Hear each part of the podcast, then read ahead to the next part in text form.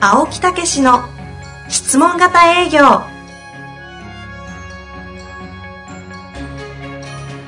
営業それは商売の原点トヨタ大阪ガス生協などの営業マンも実践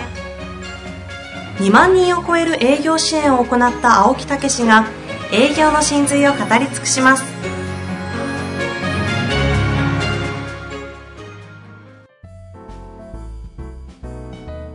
こんにちは、遠藤和樹です。青木武の質問型営業。青木先生、よろしくお願いいたします。はい、よろしくお願いいたします。さあ、ということで、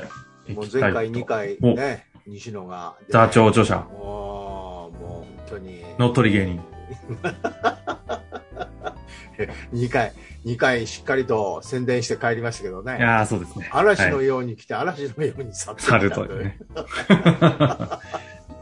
すごいパートナーを。まあまたリモートでもね、結果の出る質問型営業ということでね、そ新うそうそう刊出されたぜひ皆さんんで。ね、買っていただけたらと思ます。いや本当ですよね役立つと思いますよう。ん。はい。私の部数を追い抜いていただきたい。いや、本当にね、その日が全然ありえますからね。 ありえますからね。全然ありますからね。はい。あまあということでねはいええまあ、新年で目標のことなんかもずっと言ってましたけどね。はいはいはい。ぜひ、あの、イメージとしてね、あの、写真を用意するなんていうのは非常にあるんですよね。達成の写真とかね。発生の写達真。成、達成できた時の、あの、どういうものを手に入れたいかっていう写真をいっぱいしてイメージを膨らませるっていうね、ああ。いうことなんですけど、私はこれ、なんか聞いたことありますこういう話って。なんかビジュアライゼーション的な話ですかそうそうそうビジュアライゼーションっていうんですけどね、えー達成のそのイメージをこうこんなことを実現、えーこの目標を達成してこういうことを手に入れたいとかね、まあ、好きな車とか行きたいところとかそういうようなものも用意しておくとこうワクワクとそのために頑張ろうって思うんですけどうん。そのために頑張ろうっていうのは危険なんですよね、ああ。えーそれがどんどんどんどん短絡的になってくるんだよねほうほうだからこれはね、ぜひね、ご褒美と考えてもらいたいんですよ。ほう。はああの。写真を用意するんでしたら、ぜひとも中心はお客様の笑顔。なるほど。知らない人でもいいですから、笑顔の写真をいっぱい用意して、もうその写真を貼って、お客様をこういうふうに喜ばせようと。お役立ちの結果の、そう、この、なんか、映像ってことですね。そうそうそう。ああ。喜んでいただいた。そのために頑張ろう。そしてその周りにご褒美を用意してもらいたい んですよ。なるほどね。これは分かりましたよ。青木先生の昔の失敗の話が大元になってますね。そうそうそうそう。この話したら面白い話ありますけど。いやー、これ話するとちょっとね、もう本当にもう身につまされるような、これ話でございますそんうででね。すね。15分くらいかかっちゃうんでね。そうなんですよ。時を改めたいと思い思いますが。あの、ぜひご褒美と思っていただきたいと。ね。うん。そしてお客様を喜んでもらうということを中心にやってくるんですね。そうやって1年間をこうね、そのために頑張っていただくということになれば、ご褒美がどんどんやってくる。そのご褒美が叶って、それとね、喜ばせれば喜ばれるほど、ご褒美がどんどんさらに追加される。自動ち製な造み機に、です。その真ん中にお客様の笑顔ということと、えそのご褒美の方はえ、、ええ。えっと、映像としてはどうすればいいんですか両方あっていいんですか両方、だから周りに貼っといていただいたらいいんですよ。あ、ご褒美も。そうそう。あるいは別枠で貼っといていただいてもいいですけなるほど。うん、だけど、まあ、周りに貼っといていただくのが一番いいんじゃないかなってね。私はそういうことで、もう本当に、えー失敗を踏まえて、いやもう20年ぐらいそういうことをやってますからね。ご褒美をね、真ん中に置いてしまった時代がある方ですからね。そうそうそうそう そう。はい。まあ、ということで、ぜひ、はい。そんな形でビジュアライゼーション、お客様の笑顔を真ん中にお役立ちの気持ちを持って、用意していただけたらと思います。ということで、はい今日の質問いきましょう。はい。今日すごいシンプルな質問いただいております。はいはいはい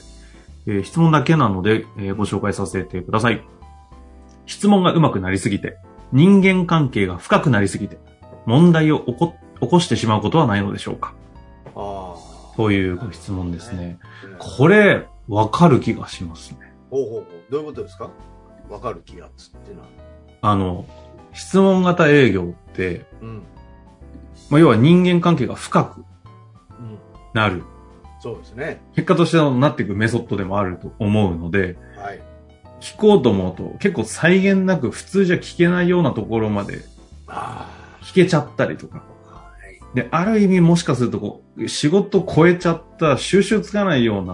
うんプライベートまで踏み込みすぎるような話まで聞けるぐらいの関係性作れちゃうものでもあると思うので、えそれによって、そもそもの、なんかこう、目的を失った関係で何なん、何聞いてたんだっけみたいなことと か、結構あるんじゃないかなというのは、結構薄々思ってたところですね。ーはいはいはいはい。そうですね。ええまあこれね、あの、いくつかの観点があるんですけどね。はい。まず、その深く聞きすぎて戻せないっていうところがありますよね。ああ、はいはい。それが時間が経ちすぎて戻せないということね。うんそれと、深く聞きすぎたゆえに提案できなくなってしまったみたいな。ああ。あこうるやついう事例がありますけどね。はいはい。うん、もう全部私体験してま すから。え、ちなみに戻せないというのは、えっと、本題に戻せないっていう意味ですかそうそうそうそうもう途中でこうどんどん時間が深くさらにさらに深い話になってっていろんな事例の子供の頃の話になってきて、はいはいはい。途中で具合悪いなっていうふうにね思っちゃうんですよね戻すのはね、うんえうん。えでこれはねあのー実は戻るタイミングっていうのがいるんですよ、ほう。ええそれはもう自分の心の中で湧き上がってきてああもうなんとこの人はいい人なんだというふうに思えた時に戻すへえ、そこ。そうで戻す時の言葉っていうのはいやもうすごい素晴らしいお話ですねとぜひお役に立ちたいでまず私どもがお役に立てられるのは私どものこういう分野のこういうことなんですねとでこの点についてって言って戻していくほう。ということなんですよ、なるほど。ええだからそういう意味ではそこのあの戻し方をちゃんと持っとくってことですねああ。これ、湧き起こっちゃって、もええ湧き起こったがゆえに、戻さないで間違ってさらに聞いちゃって、どんどんどんどん行っちゃうっていうのは良くないんですかいやいやあの興味があれば聞いたらいいと思うんですようーん。ええ、だから、うん、もうもう一つ聞き聞きたいなっていう時はそこを深めてもうそれこそあの、うん、どうでしょうね私かってお話を1時間半とかそんな風に聞いて、うんええそれで向こうが本題は何何やったっけって向こうが言う場合もありますよはね、いはいはいはい。でもそういう場合はもうねもうほいでどうしよう何をこう聞いたらええんかななんて聞く体制できる場合もありますよなるほど。なるほどええ、だからそういう場合興味があってもっと聞きたいっていう時はそれで戻したあ戻さずに聞いたらいいと思うんですようーん。で興味がなくなくなるっていうか話が湧き上がってきてそれでもまだこうずーっとこう喋ってしまうっていうかね本題からそれてそういう場合は戻してうん。うん。ええ、だからそういうようなことでまず自分のかんもう一番は自分の気持ちが湧き上がってきてお役に立ちたいと思ったらもうその、うん、まず何でお役に立つかというと自分の仕事で相手にお役に立とうということへ関連付けて戻したらいいということですね。なるほどですね。えもう一つの方の、ええその、聞き、ちゃんと聞きすぎたがゆえに提案できなくなっちゃったっていうパターンというのは。えそうそうそうだからこのやっぱり資金的な問題とかそういうお話で実は大変なことの状況ではいえはいーは聞きい。たす聞きすぎたがゆえに今自分の中で私どもの提案するよりももまずやらないかんことがあるんじゃないかというようなことで提案ができなくなってしうまう、ん。ということですよね。ありますよね、これは。ええでもそれで正解なんです。あ、しない。え、うん、もうその場合はそういう流れになってしまいましたし明らかに聞いたがゆえに自分の提案よりも他に、えー私もありましたようちの教育をやるよりもまず資金繰りをしっかりそこをもうなんとかあー段取りして、えー会社を回していくことの方が大事やということですよね。うん。うん、だからそのこっち側の立場で考えればだからこそこの教育で早く成果を上げてっていう言い方もできるかもしれませんけどまあそれにはちょっともうちょっと落ち着いて取り組む必要もあるなと思う時はやっぱりそういう相手のために言ってあげるお断りをするとと、。ね、お断りそうそうそうお断りをするっていうことで正解ですよ、相手のためにですね。そうそうそうまあ、なので、ここは本当に意味で湧き上がってないわけですもんね、その時に。うんああ、違うなと。そうそうそうそう、まあ、あの別の観点からいけばこの人なんとかね、あのーそういうその人そのものが頑張ってもらわないかんという湧き上がりはあるああ、そうかそうか、そうですね、確かに。うん、で解決策としては、今、うちじゃないなと。そうそう私のものじゃないなという時には、お断りをすると。だけどそれをやった後にじゃあそれで契約が一つね、えーダメになったかっていうとそうでなくってそこまで真剣に相手のことを聞いて提案できるという自分の中の力がついてるんですよ。うーん。だからそれが次のとこに行かせるなるほど。ということなんですね。今いただいたパターンじゃないパターンとして、えあの、意外とあるかなと思うのが、え、ええ、関係がこう、な、よく深くなっていくがゆえに、ええ、その商品を通した関係というよりも、うんなんかこう、特に営業の方だと、例えば特に、えっと、経営者の方とかへの営業とかになると、経営者の方が、その営業の方を気に入っちゃって、ええ、で、なんかちょっと商品はいいからさ、なんかこう、今後付き合いがさ、みたいな風になっていくとか、はいはいで、なんかちょっとこう、会合あるから今度遊びに来ないとかっていう、こう、はい。はいはいはい。関係のない方にわーって巻き込まれるみたいなことにもなっていくのってあるんじゃないかなと思ったりするんですけど、はいはい。この辺はどうなんですかね。だからそれはあのテストクロージングで私もこういうことをやってますけどその辺については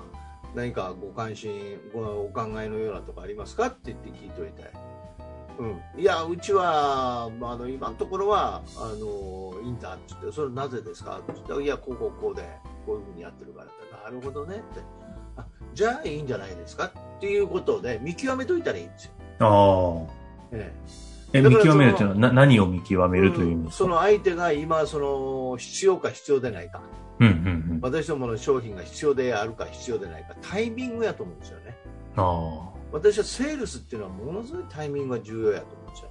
ね、でタイミングが良かったらものすごい活用もしていただきますしねタイミングが悪い時に採用いただいたらねいいものも良くならない場合が多いですよはい、はい、はい。多いってことはないかもしれないですけどそういうことはありますからね、うん、だからそういうようなことで聞いといていただいてあじゃあ何かあったら言ってくださいって言っといたら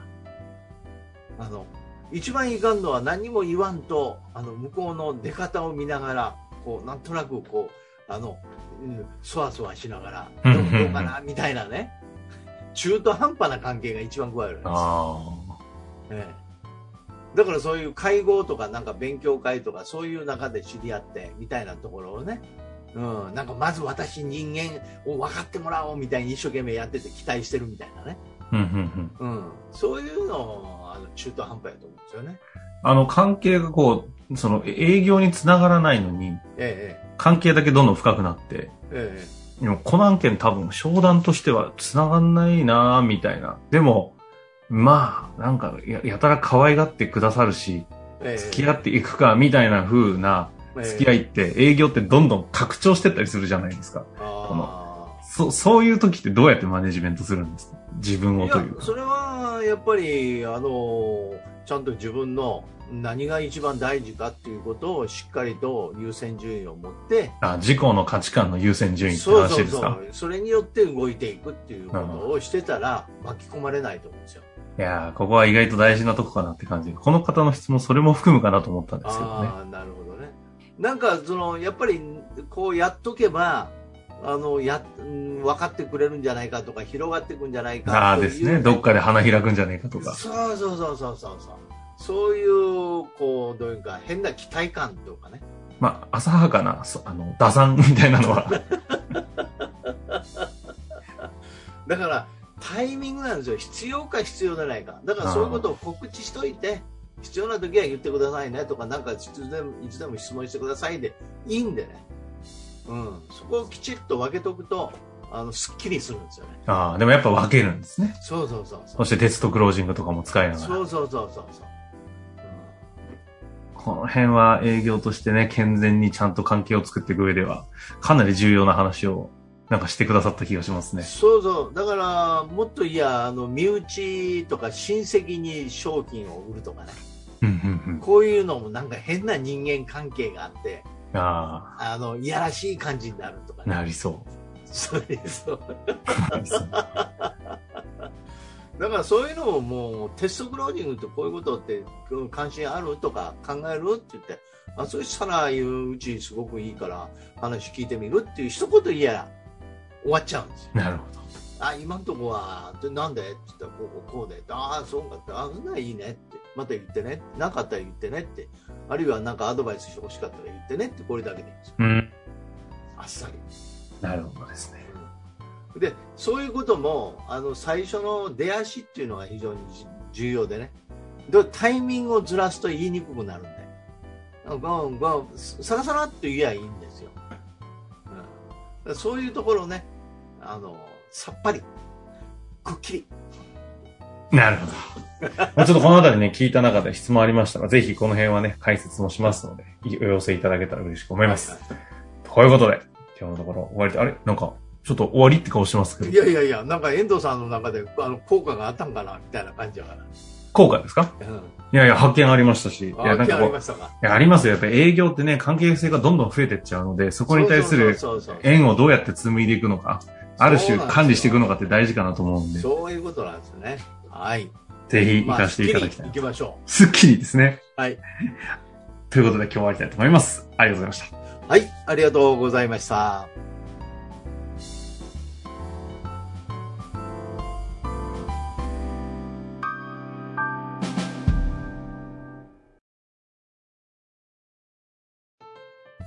本日の番組はいかがでしたか番組では青木武氏への質問を受け付けておりますウェブ検索で「質問型営業」と入力し検索結果に出てくるオフィシャルウェブサイトにアクセスその中のポッドキャストのバナーから質問フォームにご入力くださいたくさんのご応募お待ちしております